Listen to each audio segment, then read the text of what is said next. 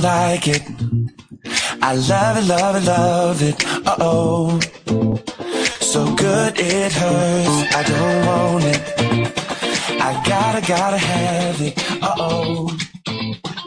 When I can't find the words, I just go. Hola, muy buenas noches, oyentes de Pasión Deportiva Radio, oyentes de Solo Dribles ACB.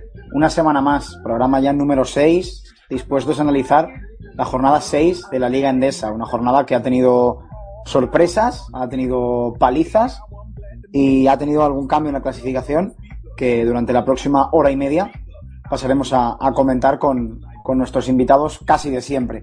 Dani Escribano, buenas noches. Muy buenas noches, Félix. Muy buenas noches a todos los oyentes. Muchas ganas de, comentar otra nueva victoria a la Peña. Yo ya, ya, ya, no sé qué decir de este equipo. Lo, lo comentaremos. Supongo que Fernando también querrá hablar de, del buen partido que hizo el Estudiantes. Y bueno, una semana más. Fernando, buenas noches. ¿Ya te han dado el guante con el esto? Hola, buenas noches. Eh, fue bastante desesperante en muchos sentidos, así que ahora lo comentaremos. Y a nuestro técnico, al, al alma, al que hace capaz este, este programa. Kazu, buenas noches. Bueno, se ha puesto un poco vergonzoso. Kazu. Curioso que el técnico tenga problemas tecos, cuanto menos. ¿Ahora me escucháis? Ahora sí. Perfecto. Buenas noches a todos, buenas noches oyentes. Hola chicos. Un placer volver a estar con vosotros, volver después de, de que la semana pasada por unos problemas no pude estar, con muchas ganas y a por todas. I wanna walk it out in public. You a star, baby, just know. Let's go to the mansion or the condo. That's so perfect time, gotta let it flow. You know I'm watching, I'm watching. Cause I don't like it. I love it, love it, love it. Uh oh. So good it hurts. I don't want it. I gotta, gotta have it. Uh oh. When I can't find the words, I just go.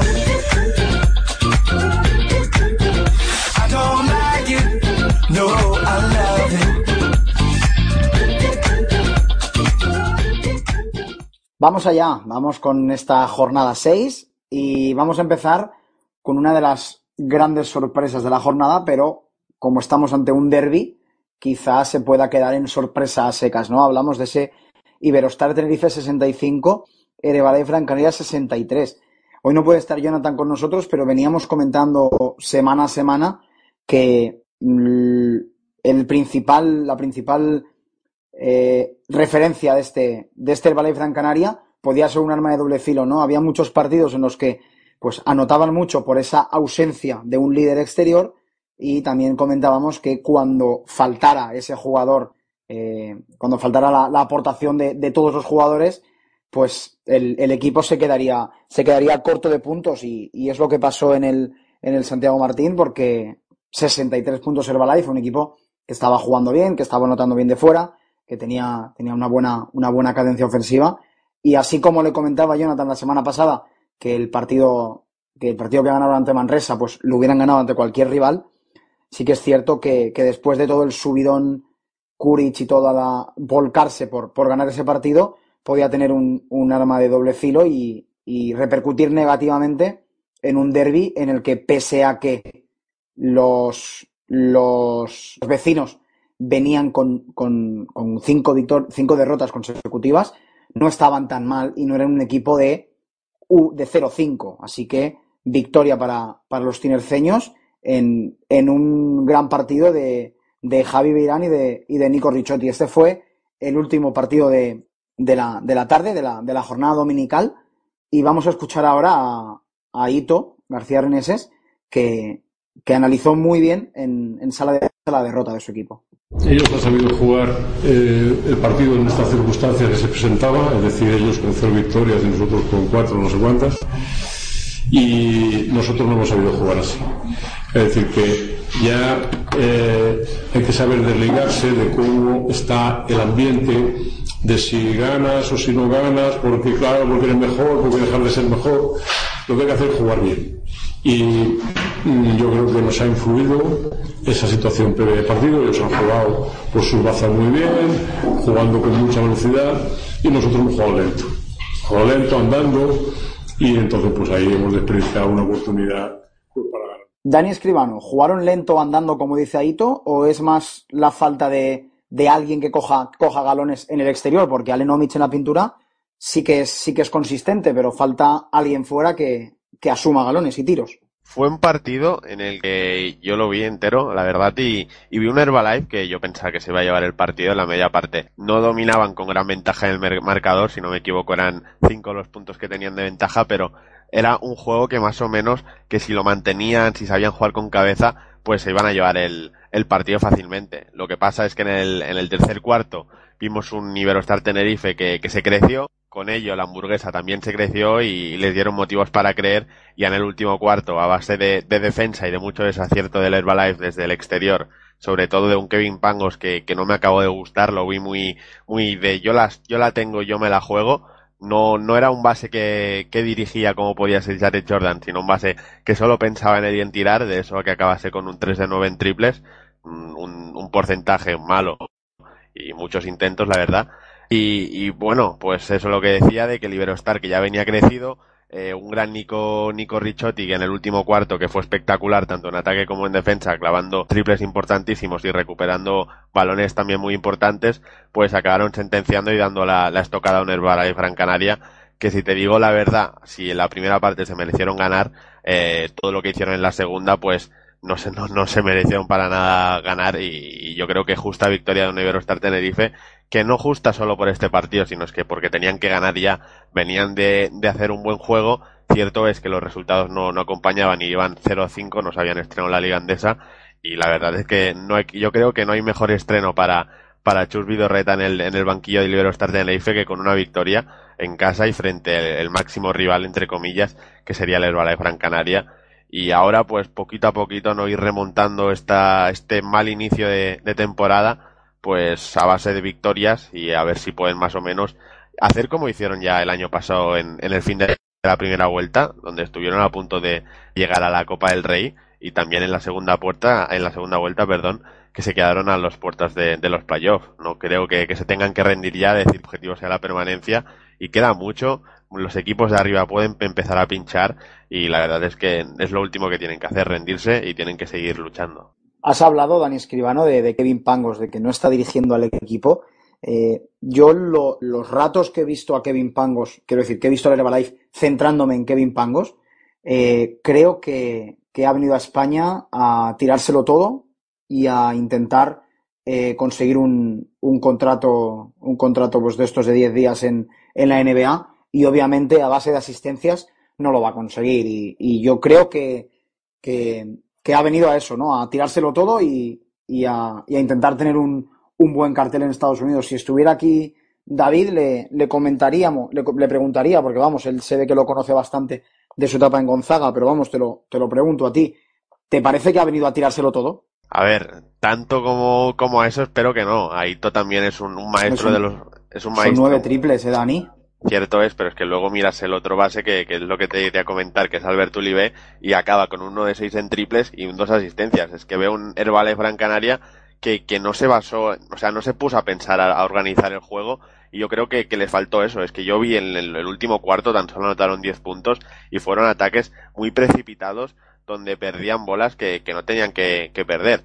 Y yo creo que sin duda fue uno de, de los motivos por los que no acabaron llevándose la victoria en el campo del Liberostar. Bueno, pues ese es uno de los motivos por el que no se llevaron la victoria en el campo del Iberostar. A mí me gustaría destacar también a, a una de las, de las cosas a favor de, de, este nuevo de este nuevo Iberostar Tenerife, con Chus Vidorreta, con la llegada de Salva Arco desde, desde UN, que no pudo jugar, la llegada de Joseph Jones, que tampoco pudo jugar este, este partido, pero Davin White, que parece que eh, pues viene a ser un poco ese jugador que salió de, Manresa, ¿no? Y que tanto gustó en Manresa en, los, en la segunda parte de la temporada y parece que, por fin vamos a, vamos a ver un, un, al, base que contrató, que contrató Iberostar para, para intentar llegar a, a los playoffs.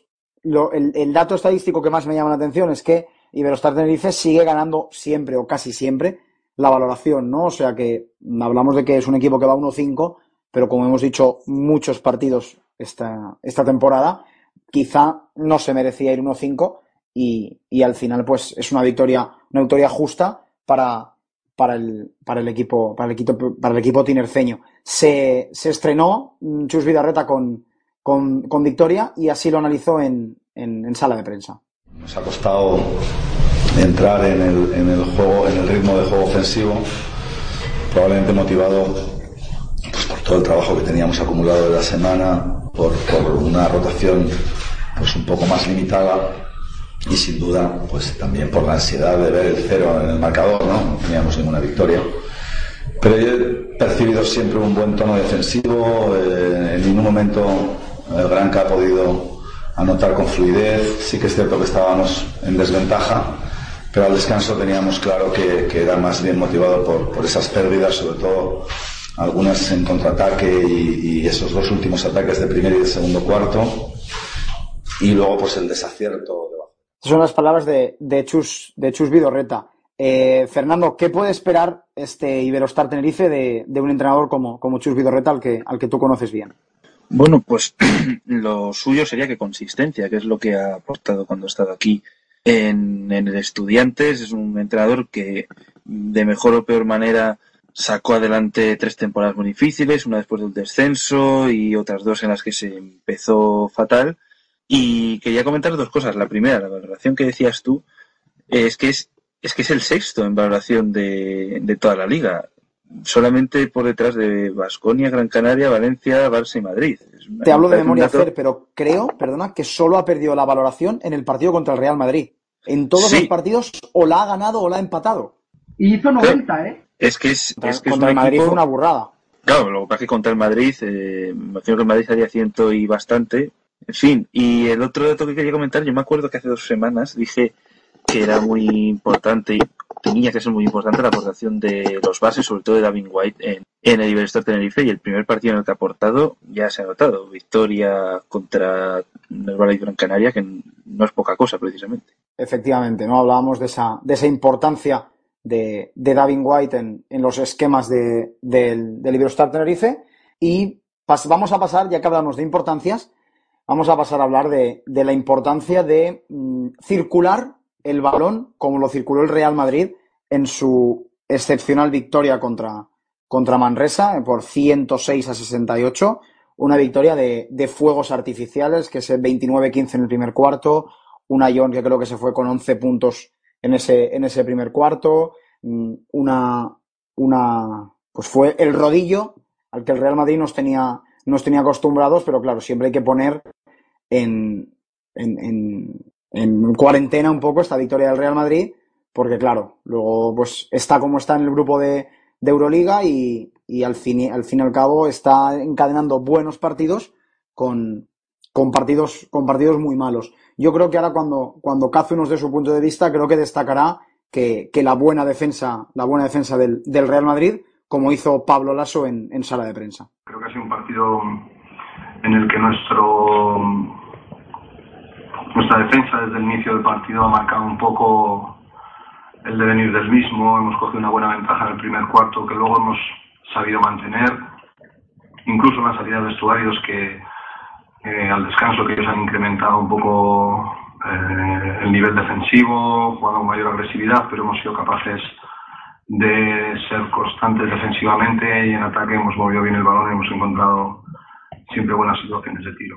Y al cabo Cazu, al fin y al cabo Cazu, perdona, Manresa solamente llegó a 20 puntos en un cuarto. Sí, y así es prácticamente imposible ganar en, en el Barclaycard Center. El- al Madrid le, le salió todo, eh, un partido bastante cómodo en el que pudo correr, en el que pudo anotar con bastante facilidad, más de la que yo esperaba, sinceramente, pero venían un poco picados de, de la derrota en Euroliga y Manresa pagó los platos rotos. Eh, el caso del Madrid este, esta temporada es, es curioso, ¿no? Porque, porque en Liga está, hay partidos en los que, bueno, pues se va a ciento, ciento y pico puntos, se gana, gana de, de sobra, pero en Euroliga tiene, tiene muchos problemas, sobre todo fuera de casa, donde no ha conocido la victoria aún. Mañana recibe al Kimki y veremos si, si estarán al, al nivel que se, les, que se les espera a ellos.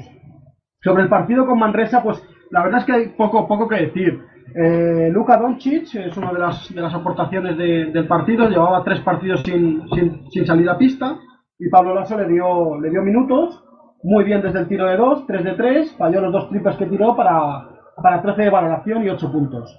Y destacar, destacar, hay que destacar a, al pívot mexicano, a, a Gustavo Ayón. Ya veníamos hablando desde el primer programa, creo que lo dijiste tú, Feliz, que si el año pasado ya había sido importante, este año lo sería aún más.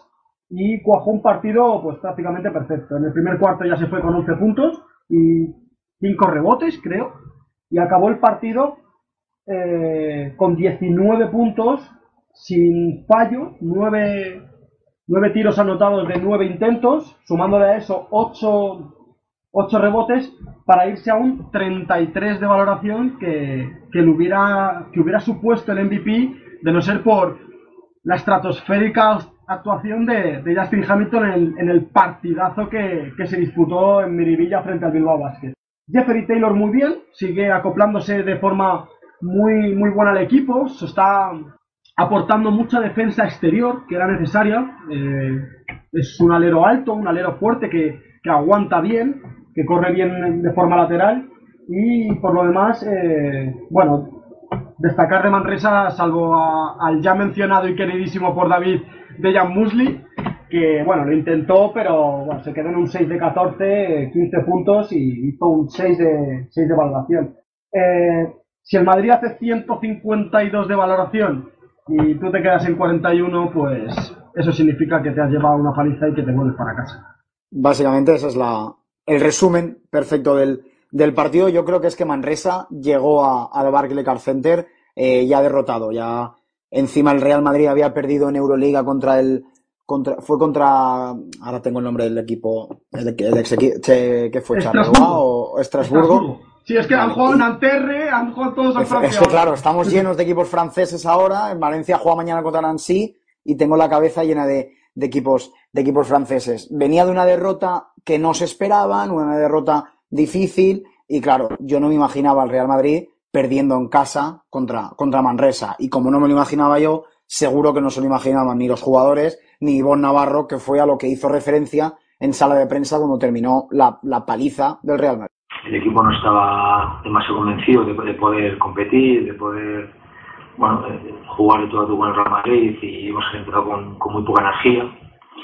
Las primeras acciones con las salidas bloqueadas de, Jesse Carroll en la que, bueno, pues nos hemos quedado atrás, hemos ido tarde, el equipo no se ha ido entre ellos y, bueno, yo creo que ha sido ya un poco sintomático de lo que va a ser el partido. Es verdad que en el tercer cuarto, bueno, pues eh, hemos tenido 6-7 minutos en los que la, la diferencia se ha estabilizado, hemos estado compitiendo con ellos, eh, también un poco, seguramente, un poco de relajación al verse tan, tan arriba en el marcador, pero, pero por lo menos estábamos compitiendo y bueno, a partir de ahí enganchamos otros 3-4 errores consecutivos con, con, Taylor y bueno, el partido se dispara y no, no tiene ya demasiada historia.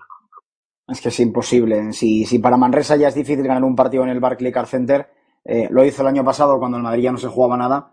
Si encima permites que, que el Real Madrid se vaya a 106 puntos eh, tenga un 74% de efectividad en tiros de dos, un 50% en triples, eh, de 26 asistencias, mm, es, es, imposible mm, llevarse un partido contra, contra el Real Madrid y así se volvieron hacia Manresa con una paliza, igual que Lucas Murcia se marchó de, se marchó de Vitoria con una, victor con una paliza del, del Vasconia que se rehizo muy bien de su, de su derrota aquí en, en Valencia la, la pasada semana, 90-67 para, para los hombres de, de Belimir Perasovic. A mí lo, lo, más destacable de este partido me parece que por fin hemos visto el primer gran partido de Augusto Lima en esta Liga CB. 15 puntos, 11 rebotes para 22 de valoración. Al final parece que, que poco a poco eh, Fotis Katsikaris se está centrando a, a, Augusto Lima, que tiene que ser, eh, junto, a, junto a Campazzo, tiene que ser el gran referente de, de este UCAM Murcia para, para salvarse, porque recordemos que se supone que este año bajan tres equipos y que, y que el descenso pues estará, estará más duro que nunca.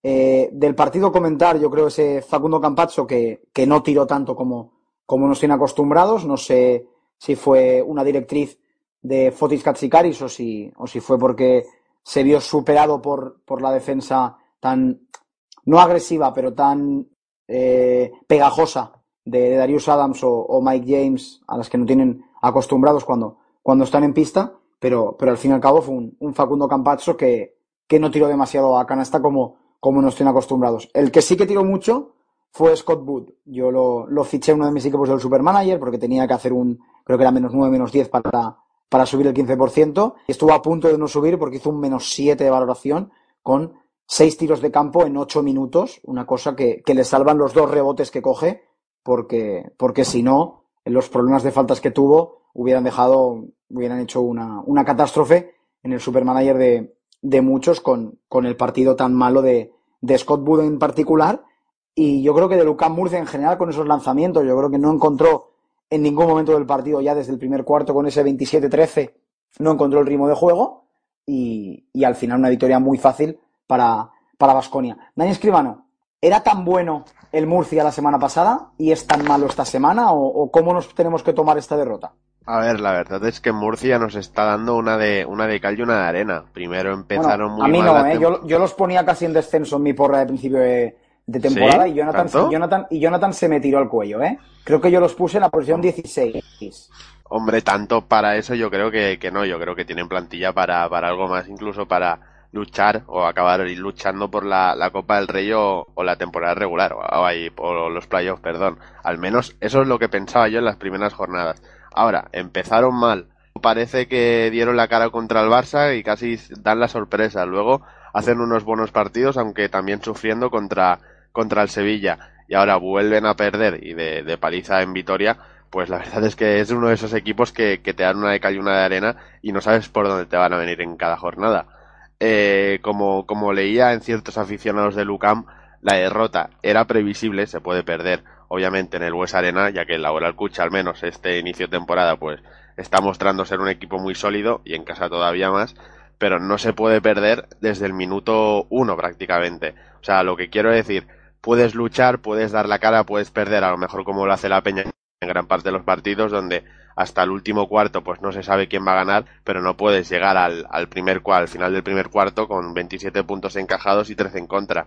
Es como que ya tiras el partido y poco a poco pues ya te vas yendo hasta al final del tercer cuarto. Ya das el partido pues perdido porque el Laboral Cucha ha abierto la ventaja suficiente y de ahí pues ya no tienes nada que hacer.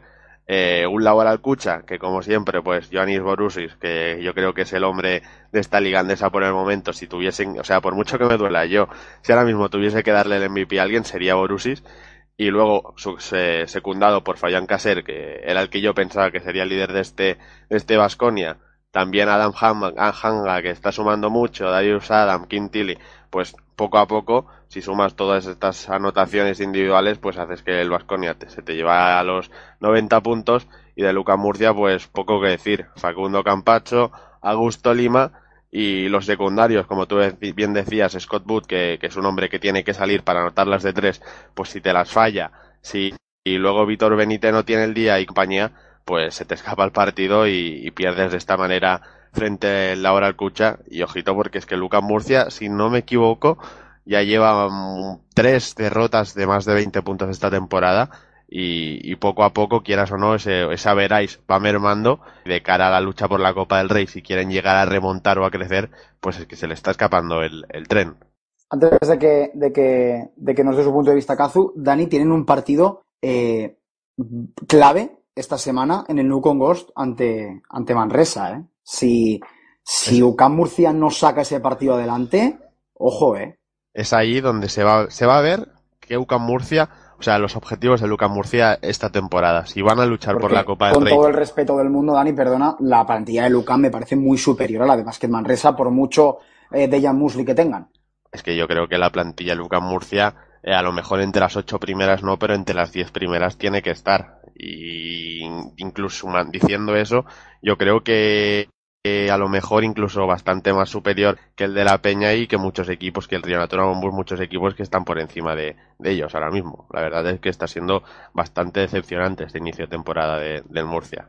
Sí, además me gustaría a mí comentar que el problema de UCAM Murcia, o lo que no hemos visto aún de UCAM Murcia, es que hemos visto a jugadores hacer buenas actuaciones individuales, en este caso, por ejemplo, a Augusto Lima, el que todo, todo el mundo esperaba, eh, acompañado por, por, por Nemanja Radovic, pero no hemos visto a un UCAM Murcia en el que todos los jugadores eh, se compenetren de una forma e intenten aportar en un mismo partido, eh, no por igual, pero casi. Eh, hay que ver que Facu esta vez no tira tanto, no sabemos, como has dicho, si, si por una orden de, de Fotis o, o, por él mismo que se, que se contuvo, mal partido de Víctor Benítez desde, desde, el tiro de dos y desde el tiro de tres. Vamos a ver porque, como decís, la plantilla de UCAM Murcia es lo suficientemente buena como para estar de media tabla hacia arriba. El problema es que con este inicio va a ser muy difícil recuperar y las diferencias entre la zona media de la tabla y la zona que te pone en peligro va a estar muy, muy, muy interesante durante todo el año.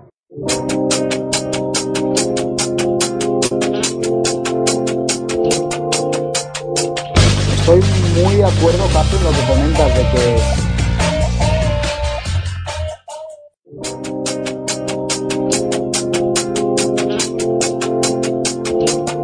Ah, bueno, iba a comentarte, Capu, ya que habías metido la cuña, pero bueno, no pasa nada.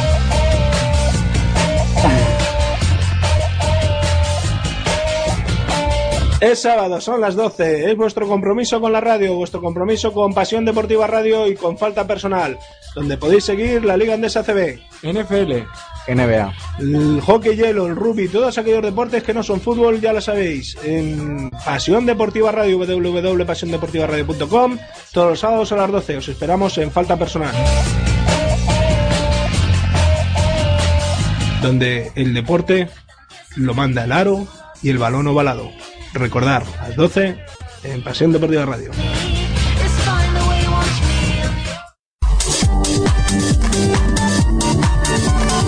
Recuerda que puedes escuchar Pasión Deportiva Radio en la aplicación para móviles TuneIn Radio.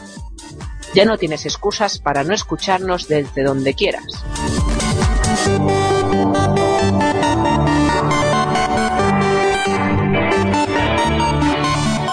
Vale, Kazu. Ahora que volvemos después de, de este par de cuñas, te, te, apunto rápidamente lo que, lo que te quería, lo que te quería comentar sobre, sobre este Murcia. Estoy muy de acuerdo contigo en el tema de que no hemos visto a, a Lucam jugando como equipo, que ha tenido pues partidos muy buenos de X jugadores, de Campacho, de Antelo, de, del mismo Lima en lo que es valoración, pero es que hay un dato curiosísimo en este partido y es que UCAM Murcia anota 28 canastas, 24 de 2 y 4 triples, de las cuales 19 son asistidas. O sea, el dato es que en realidad, eh, digamos, hay un buen manejo de balón y un buen circulación de balón, porque la gran parte de las canastas son asistidas, pero a la vez también coincido contigo en que no hemos visto un juego coral, ¿no? No hemos visto eh, a, a, los, a los jugadores de Lucam, digamos, remar todos a una y, jugar como equipo. Entonces, mm, es muy interesante ver en futuros partidos si esta tendencia se sigue, se sigue propagando y, y vemos un, un, UCAM que asiste mucho o por el contrario ha sido por, por los pocos tiros que anotan que, que, al fin y al cabo por, por un tema de, de probabilidad pues tenemos muchas canastas que, que son asistidas.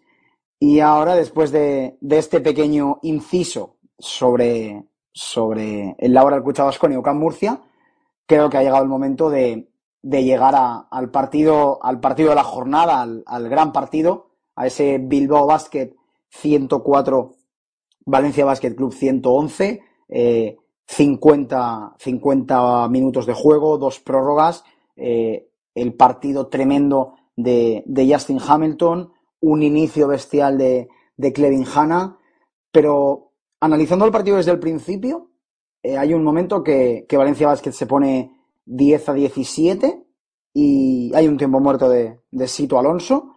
Y a partir de ahí el encuentro cambia por completo. Hay un 23-6 de parcial, creo que lo digo de memoria, creo que es correcto, de, de Bilbao Basket. Pasamos de ese 10-17, creo que es a un 33 o 32-6 o una cosa así. Un 33-23, creo que es el, el, marcador después de ese parcial.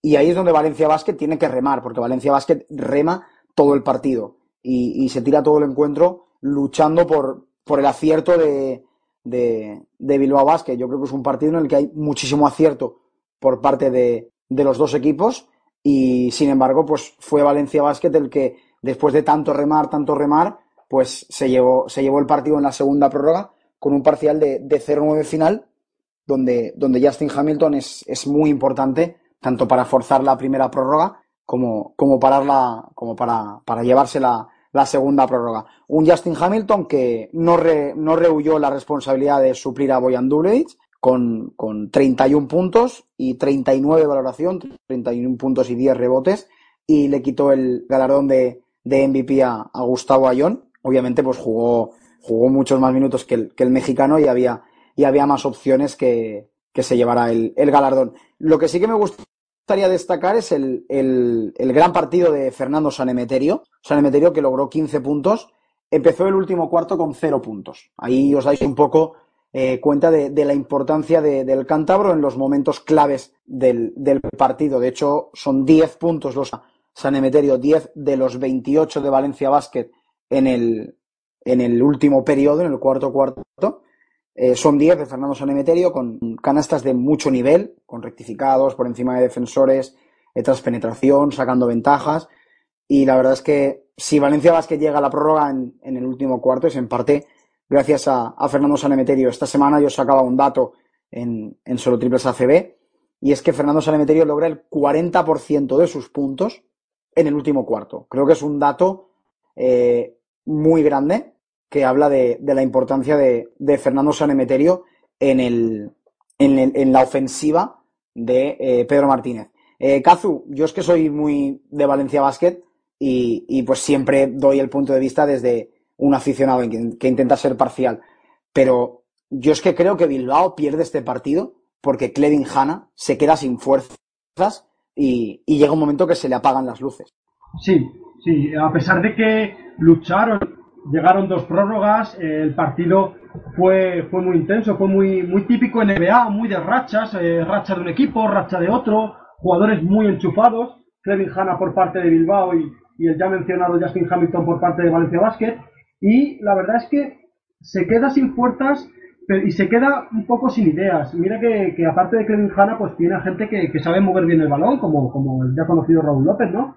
Pero eh, Bilbao le faltaba algo, o sea, el partido estaba muy empatado, muy, muy disputado por parte de los dos equipos, pero siempre sentías viendo el partido que, que Valencia en cuanto apretara un poquito se lo iba a llevar. Y en ese momento apareció la figura de, Fernando Sanemeterio que me ha parecido pues uno de los fichajes más acertados de lo que llevamos de liga sin duda porque Valencia ha ganado con él a, un, a una, una, persona con experiencia que no que no rosa el balón en los momentos calientes de los partidos y que está dando el do de pecho en los momentos en los momentos decisivos por parte de, de, de Bilbao eh, el ya destacado Clevin Hanna con 22 puntos 6 de 11 desde desde la línea de larga distancia para 20 de valoración y el buen partido de Son James desde, desde la pintura no fueron suficientes. Valencia jugó un partido que, que parecía que, que, lo perdía, que lo perdía, que lo perdía, pero al final, al final lo ganó aguantando, aguantando mucho y echándose Justin Hamilton el,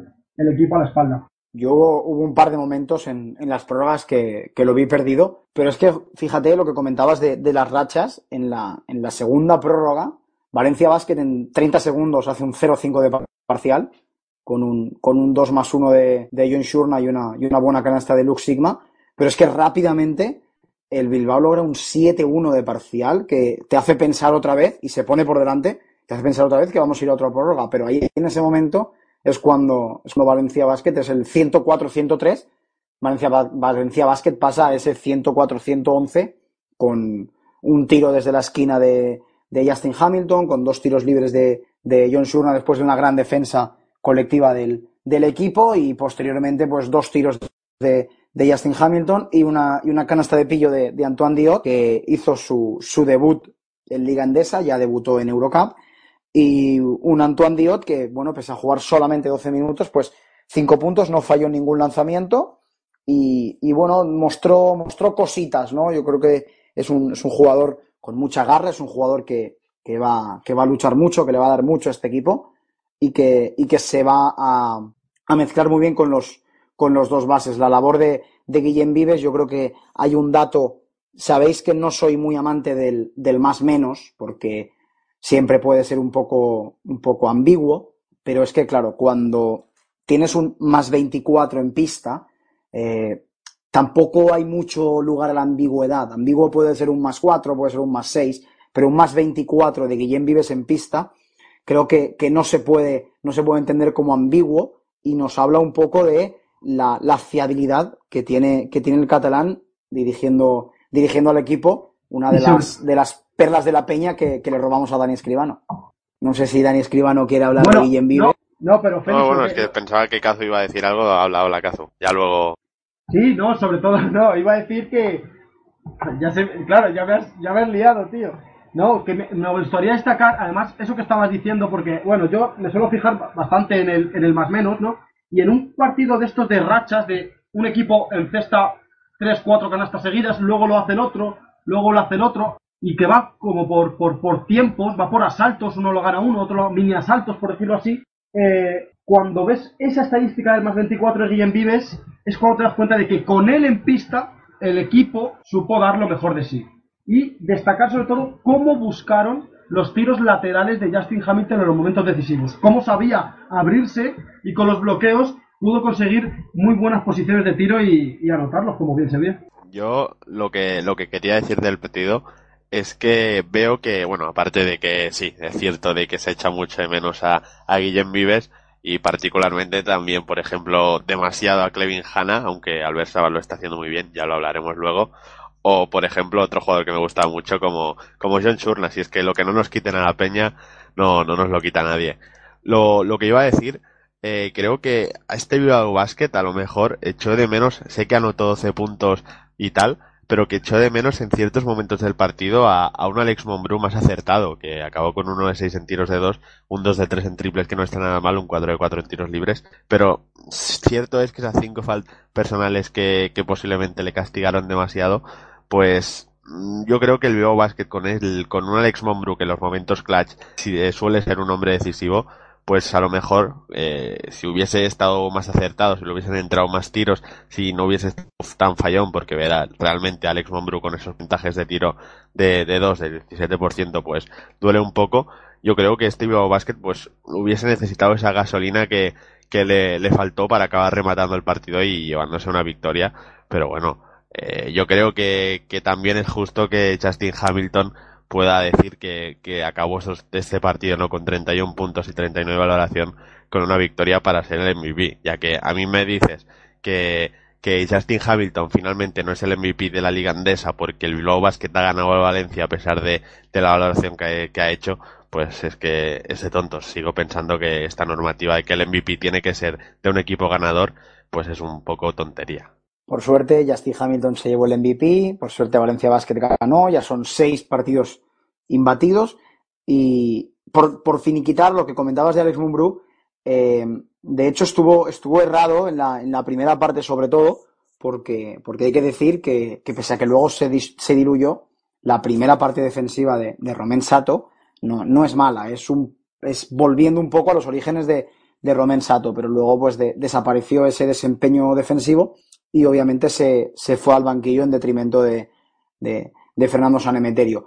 Pero sí que es cierto que en el clutch sí que estuvo, estuvo acertado, porque de hecho creo que tiene un triple, eh, te hablo de memoria totalmente, pero creo que es en la primera prórroga, un triple desde casi 8 metros, que, que es un triplazo bestial, y él aportó hasta que, hasta que las faltas lo, lo, lo sacaron del partido, pero en lo que es el aspecto clutch, eh, Alex Mumbrú ayudó al equipo. Lo que pasa es que, claro, eh, Mumbrú cinco faltas, Raúl López cinco faltas. Al final, el que necesitaba descansar era Clevin Hanna, porque necesitaba eh, tranquilizar su, su cabeza y pensar en cómo iba a afrontar esa, esa parte final, pero, pero se, se quedó sin aliento ante un Valencia Basket que tenía tres bases en pista por momentos, como eran Antoine Diot, eh, Sam Van y, y Guillem Vives, y además un jugador como, como San Emeterio o como Justin Hamilton, que, fueron segurísimos en la, en la toma de decisiones y en el, y en el momento, y el momento clave del partido. Finiquitado este, este encuentro de la jornada, que yo creo que, que tendría muchísimo más análisis, pero, pero no nos podemos detener porque, porque nos quedaríamos sin tiempo para, para hablar de otros grandes partidos como,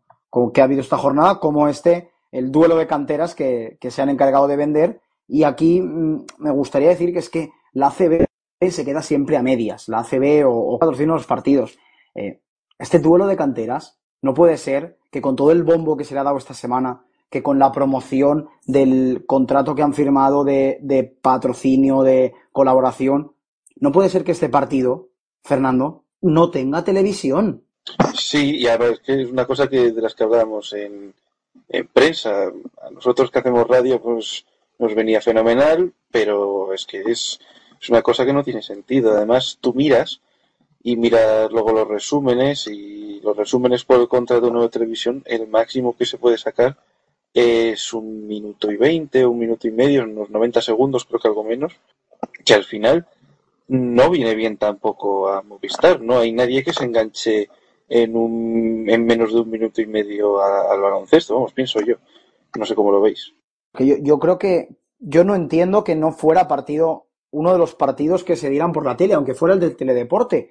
Yo pienso que, que con otros partidos mm, de paja que de paja que había, entendedme. Luego, por ejemplo, Sevilla le ganó a Unicaja, pero yo creo que el partido Sevilla Unicaja se, se dio se dio porque Unicaja es un equipo Euroliga.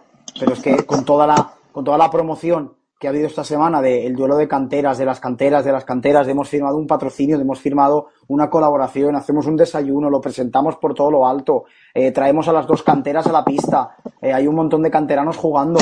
Oh, coño, con toda esa promoción que ha tenido, que ha sido buena durante la semana para ser la ACB, que luego este partido no sea un partido televisado, es que te quedas a medias y te quedas frío.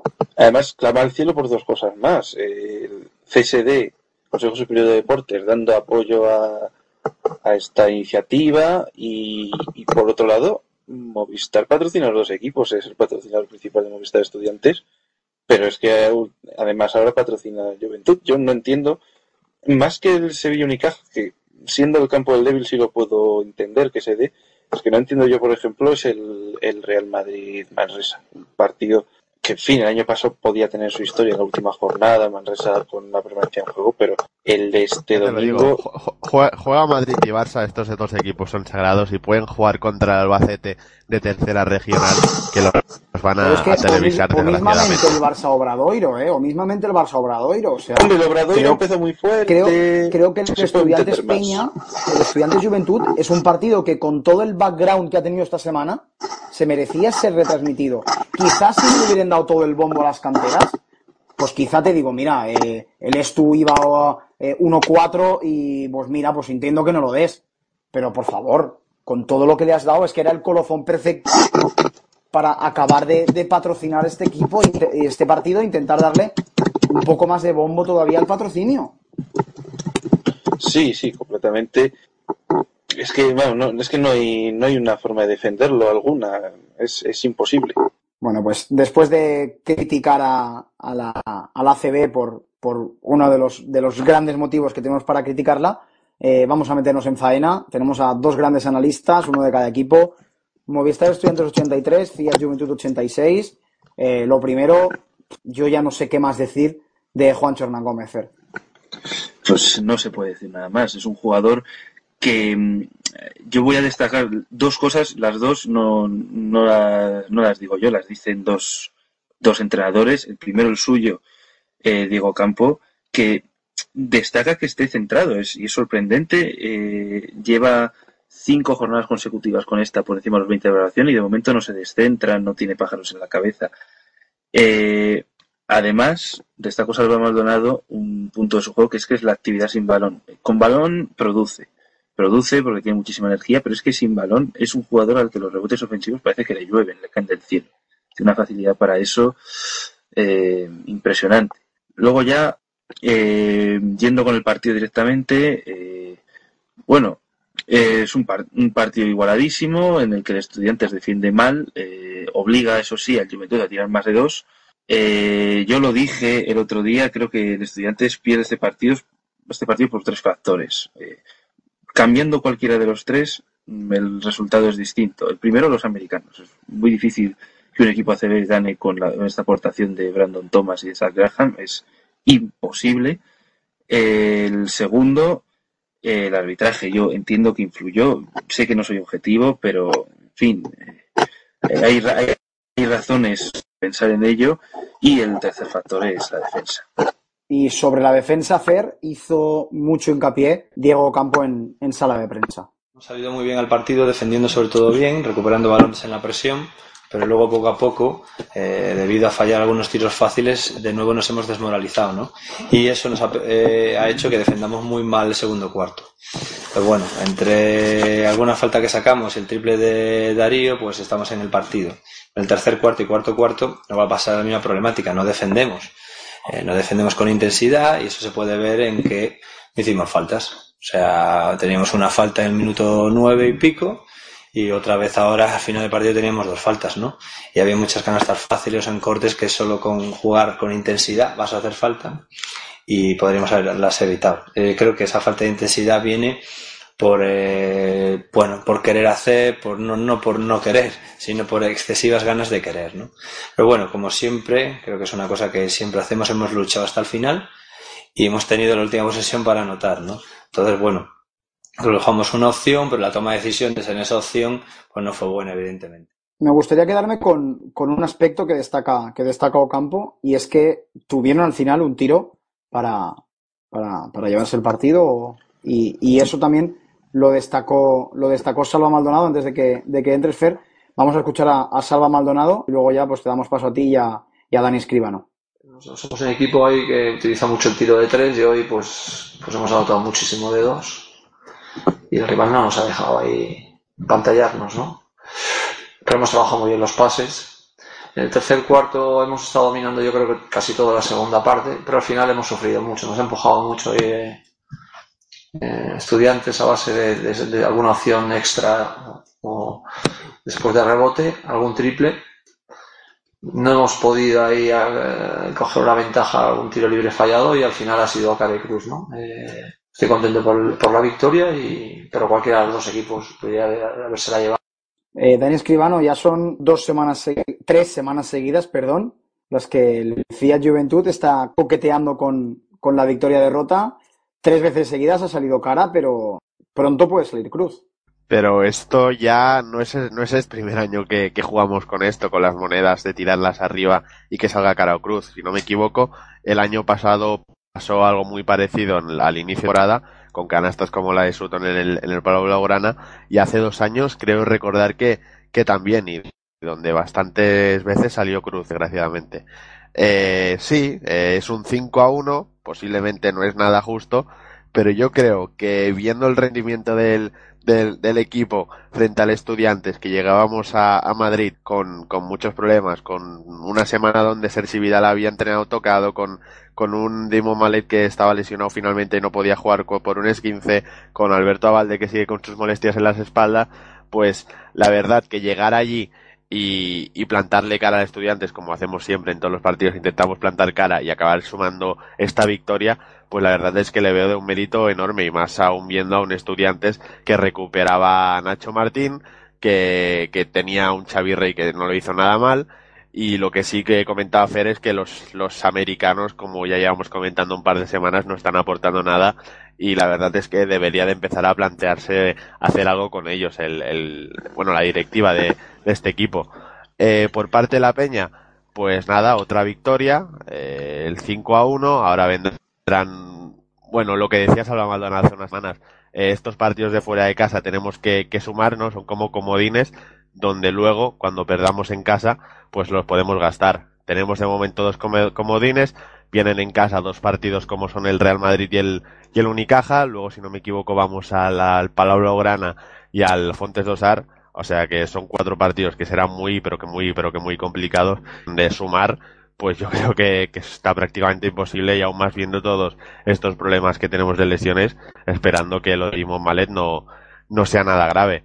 Eh, por cierto, una exclusiva solo triples que, me ha comunicado hoy Jordi, Jordi Valle, que ha ido al entreno a la peña, y es que, que parece ser que Brandon Paul, hoy en el entreno, pues se ha torcido el tobillo, eh, se, no ha acabado el entreno, ha estado sentado en el banquillo con hielo en el, en el tobillo junto a Dimon Mallet. Le han preguntado si se estaba bien, en principio le han dicho que sí, que no debería ser nada más, que mañana debería entrenar bien, sin ningún tipo de problemas, pero bueno, eh, una torcedura de tobillo es una torcedura de tobillo y aún más se, se tiene que tener en cuenta y vigilar ya que aún más a, Brandon, Brandon Paul, que es un jugador donde las lesiones le han mermado mucho su carrera estos últimos años y, y esperemos que no sea nada y que pueda jugar el, este domingo frente al Real Madrid. Decías, eh, Dani, de, de Xavi Rey. Xavi Rey la verdad es que hizo unos primeros minutos muy, muy, muy interesantes en la zona. El problema es que duraba, Xavi Rey duraba unos tres minutos, cuatro en pista y pedía el cambio. No, no da para más, ha pasado una semana muy mala, eh, llegó con fiebre, me comentó en, en, en su presentación que había estado con, con fiebre bastante mal hasta la noche del jueves al viernes y bueno, yo creo que es un jugador que va muchísimo, se entendió muy bien con Javi Salgado pick and roll. Y luego sobre los americanos, efectivamente la directiva se plantea, se plantea, pues se plantea muchas cosas. El problema es a quién, cuál de los dos echar, cuesta dinero, no se anda muy bien de dinero, si echas a Brandon Thomas hay que fichar a alguien que defienda, si echas a Zach Graham tienes que confiar en que Brandon, en que Thomas del nivel. Es, es muy complicado. Yo, Claro, ahora todos los días nosotros estamos mirando a ver quién se queda libre, quién se queda libre. Eh, si no me equivoco, Shane Kilpatrick acaba de, de abandonar su equipo italiano, Tony Mitchell, el Volvogrado.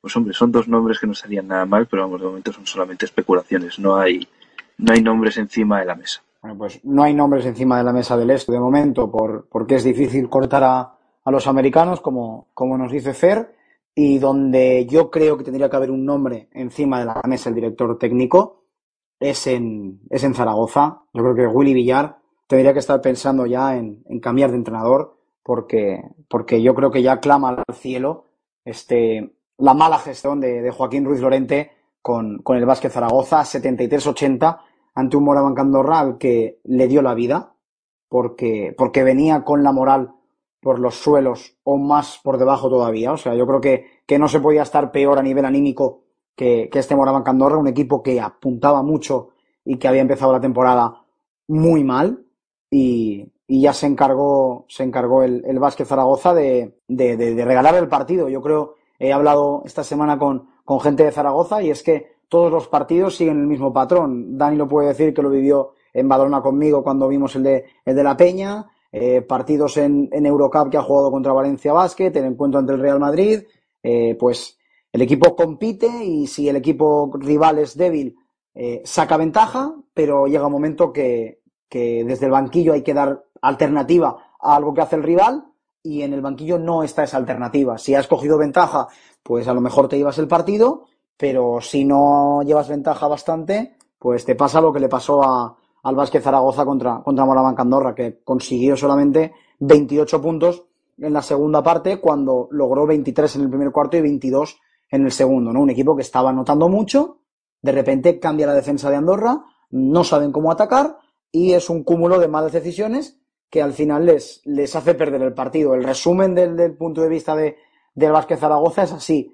Para, para, para Andorra, para, para los de Joan Peñarroya, creo que la clave es ver por fin a un buen Giorgio Shermadini. Creo que leía esta semana en ACB, creo que fue en ACB, ¿eh? si no fue en ACB, perdonadme, eh, que Shermadini promediaba algo así como 14 puntos y 14 de valoración en las victorias de Andorra y que promediaba 4 puntos y 4 de valoración en las derrotas. Creo que, que no hay mejor termómetro que ese, ¿no? Si Shermadini es constante en su nivel y siempre aparece un secundario, pues hablemos de Luka Bogdanovic, hablemos de Stoyanovski, hablemos de Betiñor Gómez en algún partido, hablemos de Dani Navarro, eh, Andorra va a ganar partidos porque tiene muy buena plantilla.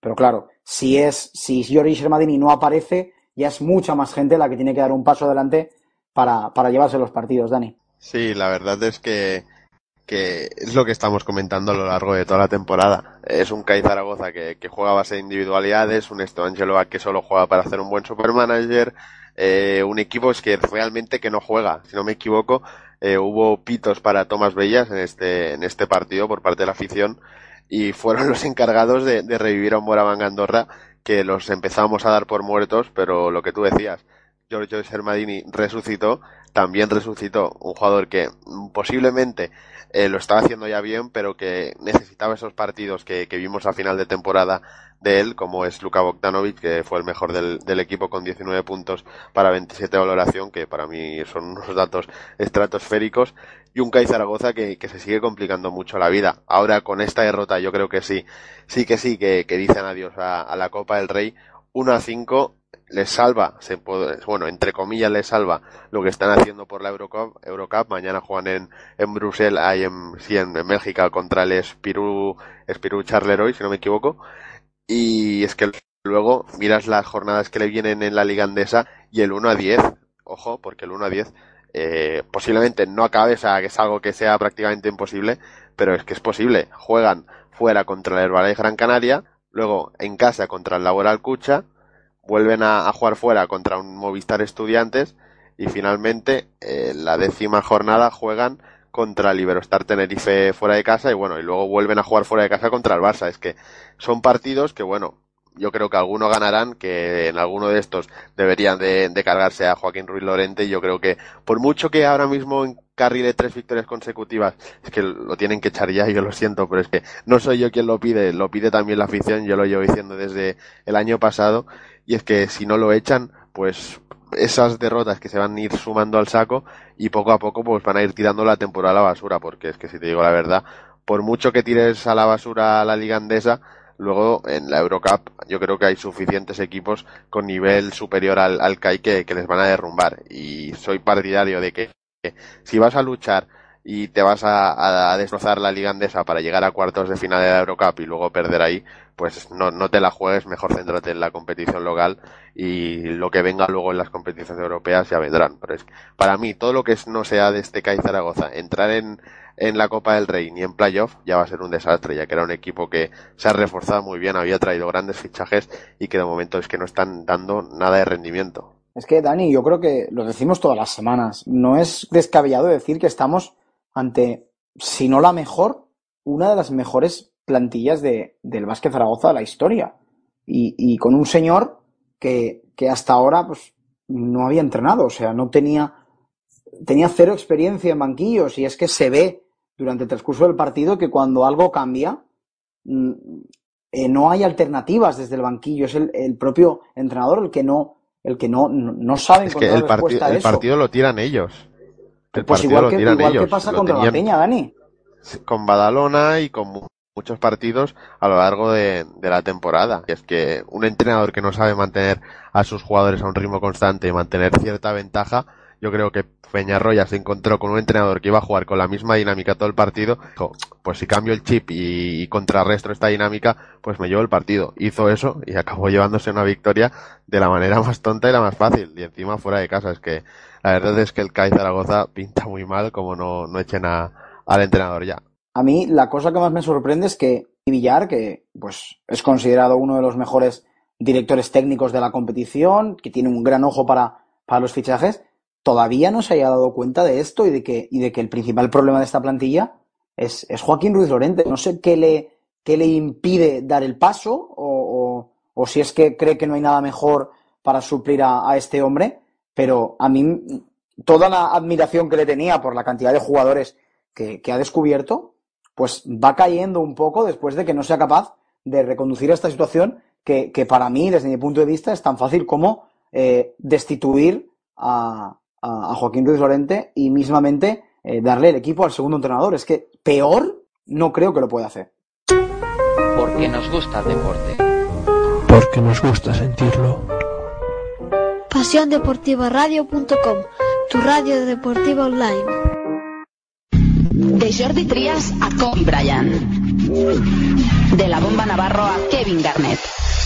Falta la cancha, aquí no habrá revancha. Todo el mundo de la canasta en 3 más 1. El programa de Radio La Mina que repasa la actualidad del básquet de la manera más amena.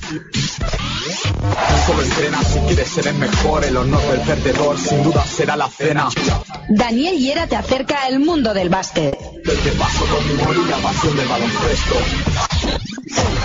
¿Te lo perderás? Efectivamente, te lo perderás. Programa en Radio La Mina como todas las semanas.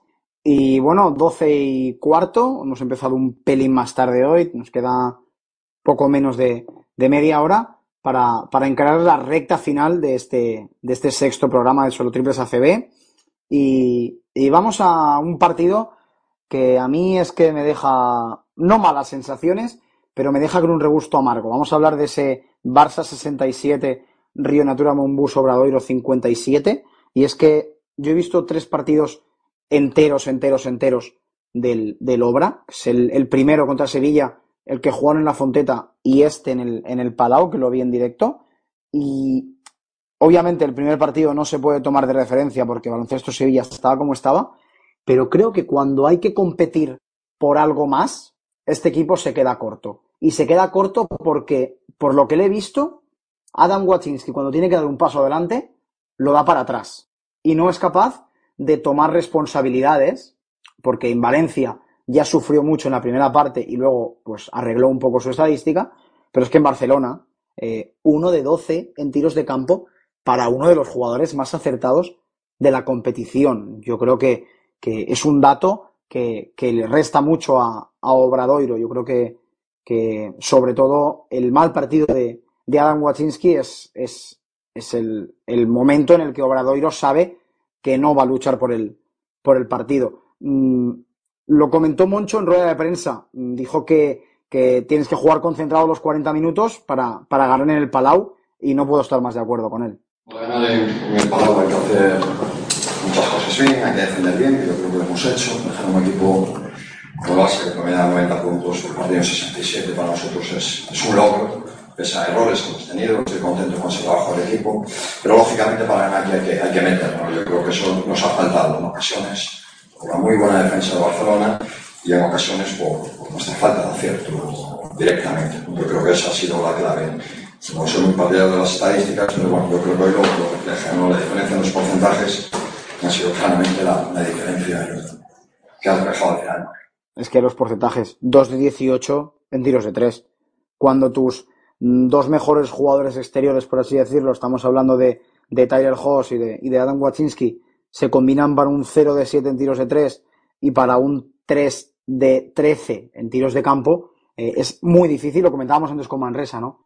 Ya es difícil ganar en el Palau Blaugrana o en el, o en el, o en el Barclay Car Center, si encima te quedas en 57 puntos como el Obra, pues se hace, se hace totalmente imposible eh, llevarse el partido.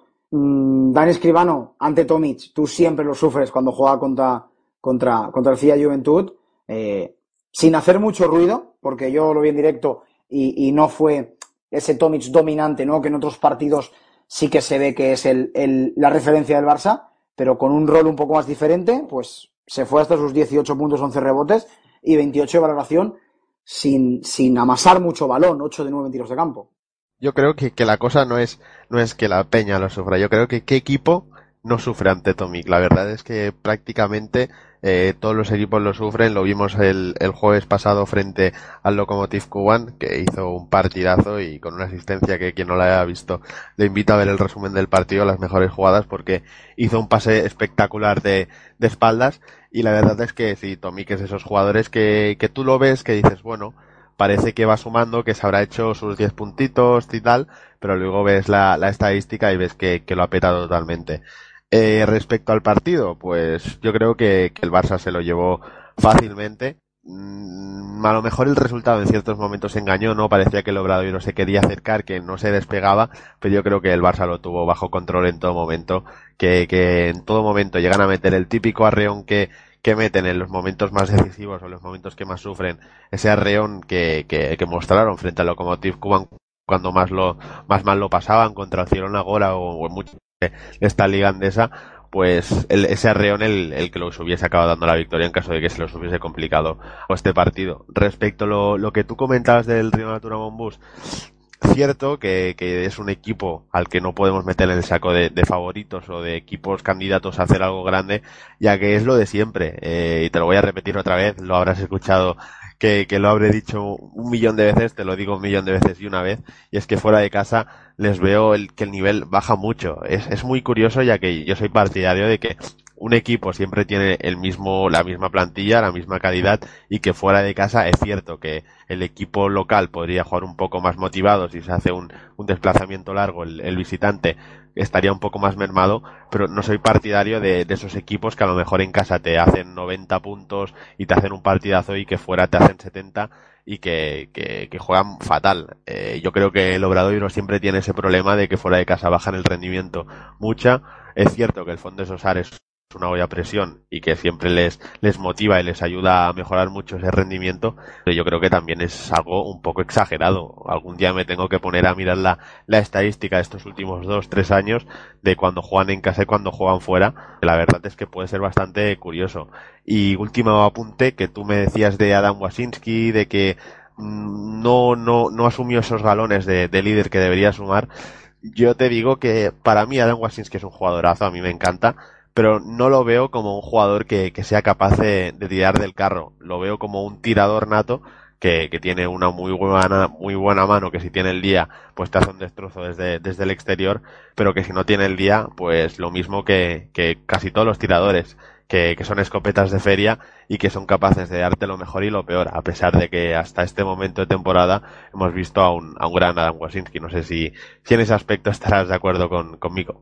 Sí, Waczynski está jugando bien cuando hay alguien que, que, toma el, que toma el mando del equipo y él solamente tiene que, que convertirse en un, en un, finalizador, porque como finalizador es, muy buen jugador, pero, pero le falta quizá ese, ese punto de, de, de liderazgo.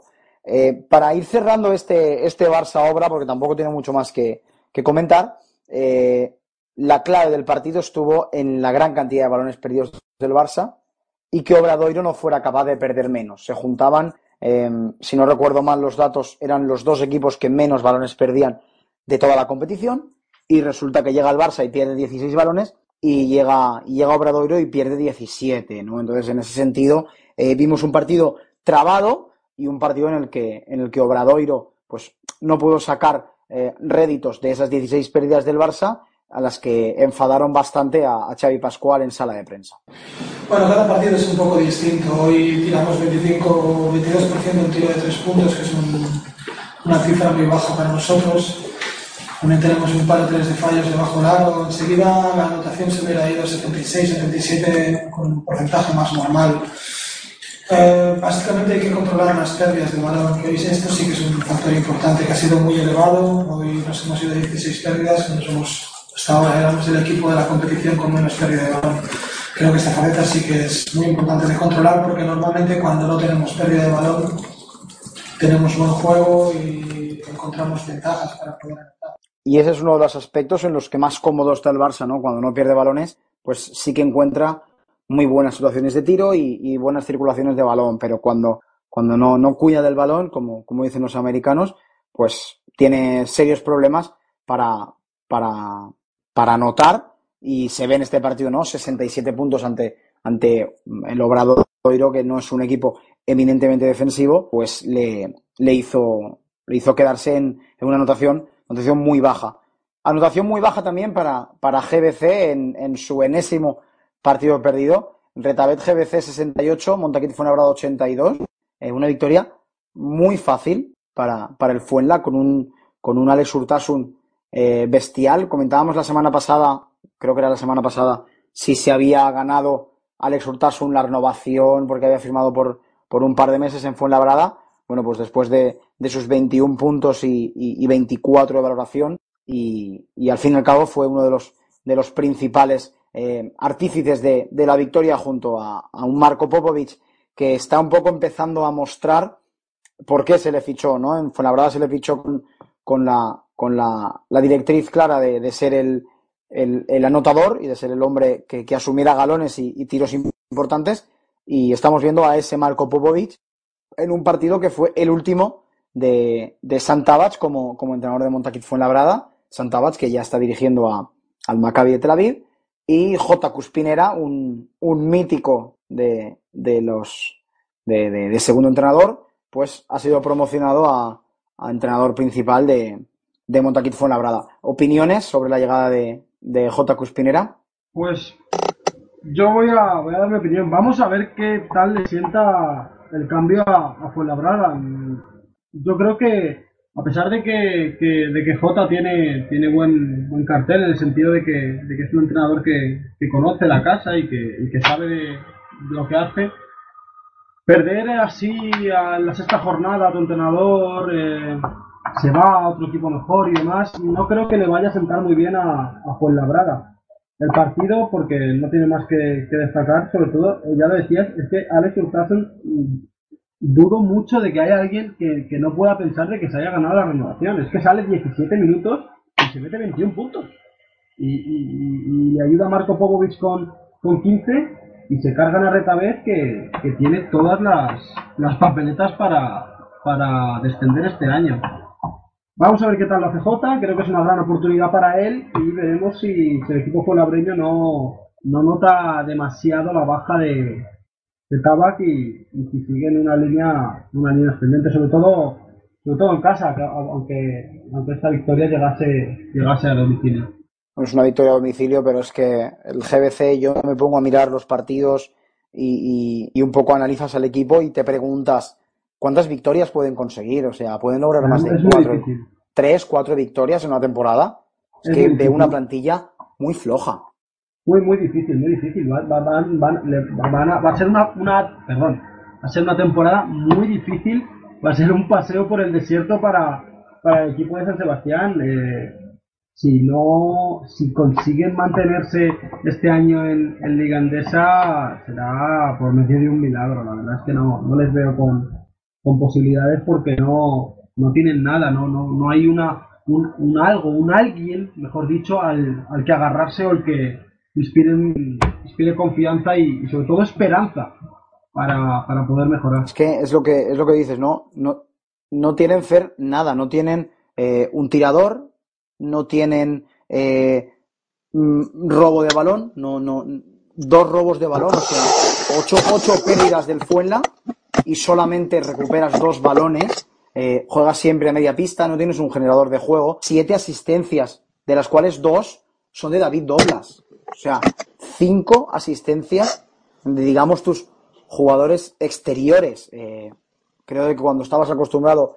a Jared Jordan, eh, pasar ahora a esto mm, se hace muy difícil y es que yo no, no sé ahora mismo cuántos equipos, cuántos partidos puede, puede ganar el GBC esta temporada, pero yo creo que no más de, no más de cuatro partidos y salvo, salvo que nadie pueda ascender, mm, creo que, que el descenso de, de- del GBC es algo, algo, que está, algo que está cantado. De, de Fuenlabrada no, no podemos comentar mucho más porque es lo que os digo, ¿no? Cuando no hay rival es, es muy complicado sacar, sacar conclusiones de, de un equipo. Lo único que se puede decir es que ciertamente creo que Alex Urtasun se ha ganado, se ha ganado completamente la, la renovación, al menos por, por un par de, de meses más, porque Alex Yorca, que es al que venía a sustituir, está a punto de, de volver a jugar. ¿Puedo hacer un comentario, Félix? Puedes comentar lo que tú quieras, Dani. es que hace unos días en foros ACB yo soy muy, muy asiduo de, de meterme en los foros de, de los equipos y leer lo, lo que opinan cada uno de, bueno, de los integrantes o los aficionados de, de los equipos. Y leí un comentario hace unos días que, que me hizo gracia y que lo voy a leer ahora porque me, me he acordado de, de un aficionado del Guipúzcoa Basket que dijo tenemos que esperar a, a los partidos de equipos contra equipos de nuestra liga y dijo nuestra liga, que es la LEP, como ya diciendo de que los tienen prácticamente perdido este año, que saben que el año que viene Ourense ascenderá, de que este año desciende alguien seguro, y es que salvo un milagro de que hagan una inversión increíble o traigan algún jugador grande y, rezar para que no se les vaya Landon Milburn y estos jugadores americanos que la verdad es que si siguen eh, viendo esta dinámica de equipo y ven que pueden ir a otra liga mejor con, con un mejor presupuesto pues seguro que, van a bajarse del bar del carro. Y la verdad es que es un equipo que, que como vosotros decís pinta muy mal. Y viendo la dinámica de otros equipos que a lo mejor también pintaban mal pero que poco a poco se van levantando como podría ser el Estudiantes, Iberostar, Sevilla, que Manresa y Fuelda no son los malos de- del año pasado, pues la verdad es que es un equipo que si no tiene el 90%, el 90 de, de las papeletas, por no, Kaic, perdón, que si no tiene el 100% de, de las papeletas para defender, tiene el, el 90%, así que muy chungo, muy chungo. Hombre, la, la temporada es muy, muy larga, pero vamos, sí, especialmente pinta horrible. Y bueno, ¿os imagináis que quedara último GBC, ascendiera a Orense, que en teoría asciende sí o sí, y le diera a GBC por denunciar, oye, pues que descienda Fuenlabrada, ¿no? Que es el que descendió el año pasado y tendría que estar en nuestro lugar. Tendríamos otro, otro, otra liada aquí en la que a lo mejor dentro de 10 años pues le devuelven la plaza a- al GBC, pero, pero vamos, el futuro del, del equipo de San Sebastián es negro, porque es que además la semana pasada estuve viendo el, jefe filtrado y es que eh, no hay dinero para, para fichar a alguien, porque me puedes decir, no, es que tiene un equipo malísimo, lo hemos visto por ejemplo con Iberostar, ¿no? Han empezado 0-5, eh, no funciona el equipo, bueno, pues mm, vale que se ha marchado Xavi Rey y han embolsado un poco de dinero, pero cortaron a Kerry Carter, han traído a Salvarco, han traído a Joseph Jones, han habido movimientos que puedes decir, bueno, lo que me falta lo intento buscar eh, fuera, pero es que mm, GBC no tiene dinero para, para hacer esto, entonces es muy complicado que, que encuentren una, una alternativa y que, y que este equipo, salvo que venga el Espíritu Santo y alumbre a, a Jaume Ponsarnau, creo que, que el futuro de este equipo es, es bien negro en, en la competición. Y vamos a cerrar el análisis de esta jornada 6 con un equipo que, bueno, tenía el, tenía el futuro negro, o le veíamos el futuro negro, pero ahora de repente ha sacado una victoria que nadie esperaba. Y bueno, ya se coloca con el mismo balance, por ejemplo, que equipos que teníamos en buena consideración, como Morabanca Andorra o UCAM Murcia. Estoy hablando de Baloncesto Sevilla. Baloncesto Sevilla 94, Unicaja 84. Eh, lo primero, mm, quiero, que, quiero decirle a, los de Unicaja que da igual quedar invicto o no en la primera ronda de Euroliga, porque el primero se enfrenta con los mismos rivales que el cuarto del grupo. Entonces, eh, no vale de nada ser el único invicto en, en la competición, digamos, de Euroliga si después mm, pierdes partidos contra rivales que no tienes que perder, porque que Unicaja pierda contra Barça, pierda contra Valencia, contra Bilbao, lo puedo llegar a entender, pero que pierda contra este Sevilla y más cuando te mete 29 puntos en un cuarto, un equipo que estaba sufriendo para anotar, creo que, que es muy, muy llamativo de, del mal partido que hizo Unicaja y, a eso se refirió Joan Plaza en, en rueda de prensa. Decir que ha ganado el mejor, ha ganado el mejor equipo, el que más se lo ha merecido. Y por lo tanto felicitar a, Sevilla porque han hecho un muy buen trabajo. Ya llevaban varios partidos donde algunos de los que se habían perdido se habían perdido por poquitas diferencias. Eh, por lo tanto no hay nada que especular. Ni árbitros, ni campo, ni cansancio, ni tontería. Porque claramente lo que no hay es ninguna excusa. Yo no las he utilizado nunca. Mi carrera como entrenador. Odio además de que nadie, ni de mi staff, ni de mis jugadores, incluso directivos, que esos nunca los puedes gobernar, eh, alguien se escude en, en terceros problemas, en viajes, cansancios. Sí, llegamos ayer de Moscú, fueron eh, 10 horas de viaje y de vuelta, partido por en medio, más el autobús. No, no, no, no quiero tonterías, eso no son tonterías. Mm, No hay excusas, Fer. No hay cansancio, no hay viaje, no hay nada. De lo- la obligación de Unicaja, con el presupuesto de Unicaja, es ganar este partido en San Pablo. Efectivamente, el presupuesto y la plantilla de Unicaja es muy, muy, muy superior a la de Baloncesto Sevilla, es la tercera o cuarta de la liga y desde luego no debe haber excusas. Es un partido que se lleva a Sevilla por la salida que tiene, por ese inicio de Nachbar, si no recuerdo mal, al principio del segundo cuarto se pone con 25 puntos, que es una, una barbaridad, eh, y sobre todo porque Unicaja no encontró la intensidad defensiva en ningún momento del partido. Fue, en fin, un equipo con la mente en otro sitio, yo creo. Eh, Sevilla sí estuvo permanentemente intenso, que es lo que, de- lo que debe estar, con errores defensivos, porque los tiene, los sigue teniendo, los ha tenido y seguramente los tendrá.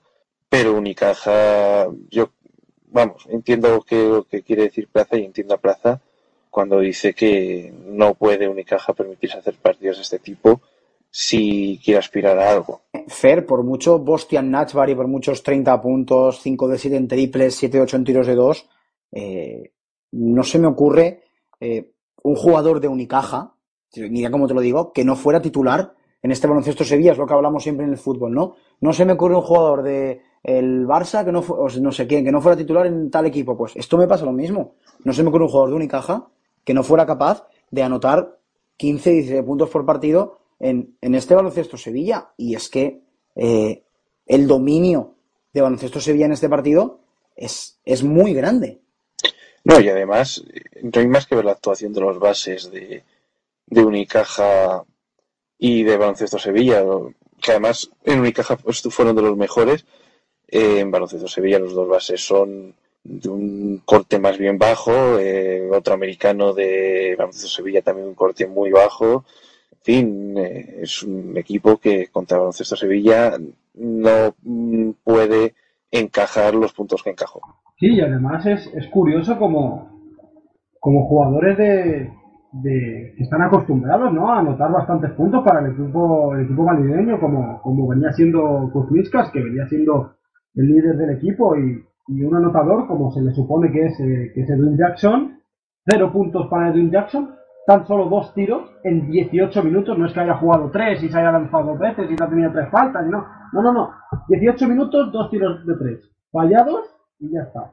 Y luego Kuzmiskas, que tira también solo dos tiros libres, le hacen una falta, dos tiros tri- eh, dos, dos triples que diga, luego le hacen una falta, tira los dos tiros libres y no vuelve a tirar.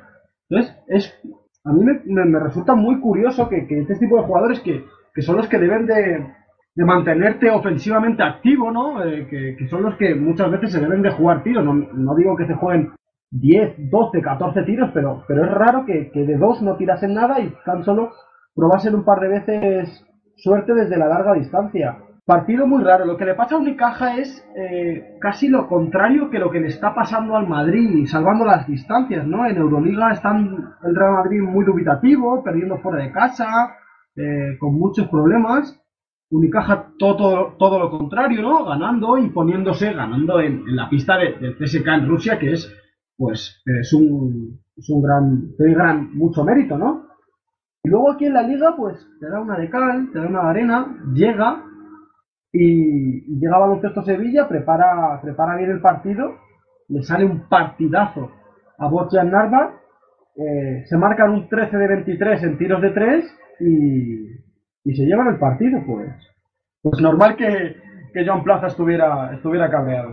Yo es que creo que, que a Unicaja en este partido le pasa todo lo contrario que a Manresa en, en su partido contra el Real Madrid. Manresa llega a- a- al pabellón del Madrid pensando en que ni de coña va a ganar este partido y yo creo que es que Unicaja llega a San Pablo pensando que ni de coña pierde este partido, porque un Sevilla que había ganado de milagro en Fuenlabrada, que venía dando vergüenza, que el Barça le había pasado por encima, que el Obradoiro en la primera jornada le había pasado por encima, entonces yo creo que no busco excusas, pero unido al viaje a, a Rusia y a la vuelta desde Rusia, como dice Joan Plaza, pues que los jugadores un poco dijeran, bueno, este partido lo sacamos adelante con la gorra y, y- ya está. Pero claro, llega Bostian Alves en el primer cuarto, creo que en el primer cuarto hace 17 puntos, lo enciende a él, enciende a San Pablo, de repente llega Scott Banford y también le echa una mano y también se pone a notar y se mete cinco triples, y llega un momento que, que- es imposible eh, parar al caudal ofensivo que tiene este equipo, porque si Baloncesto Sevilla se enciende, es muy difícil pararlo. Si jugadores como Scott Banford, como el mismo Bostian Nachbar, Alfonso Sánchez, que es un jugador que, que, que puede ser desequilibrante para la liga de los de Casimiro, ¿no? Hablábamos antes con el GBC de los partidos de la liga para los que van a descender. Bueno, pues son jugadores que si se encienden es muy difícil pararlos.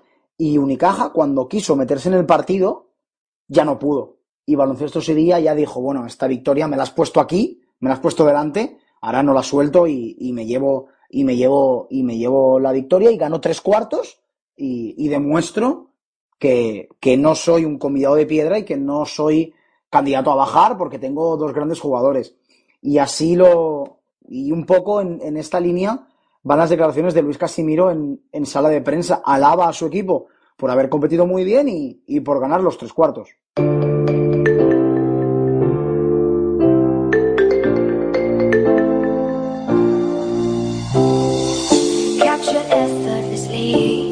the way it was Happened so naturally.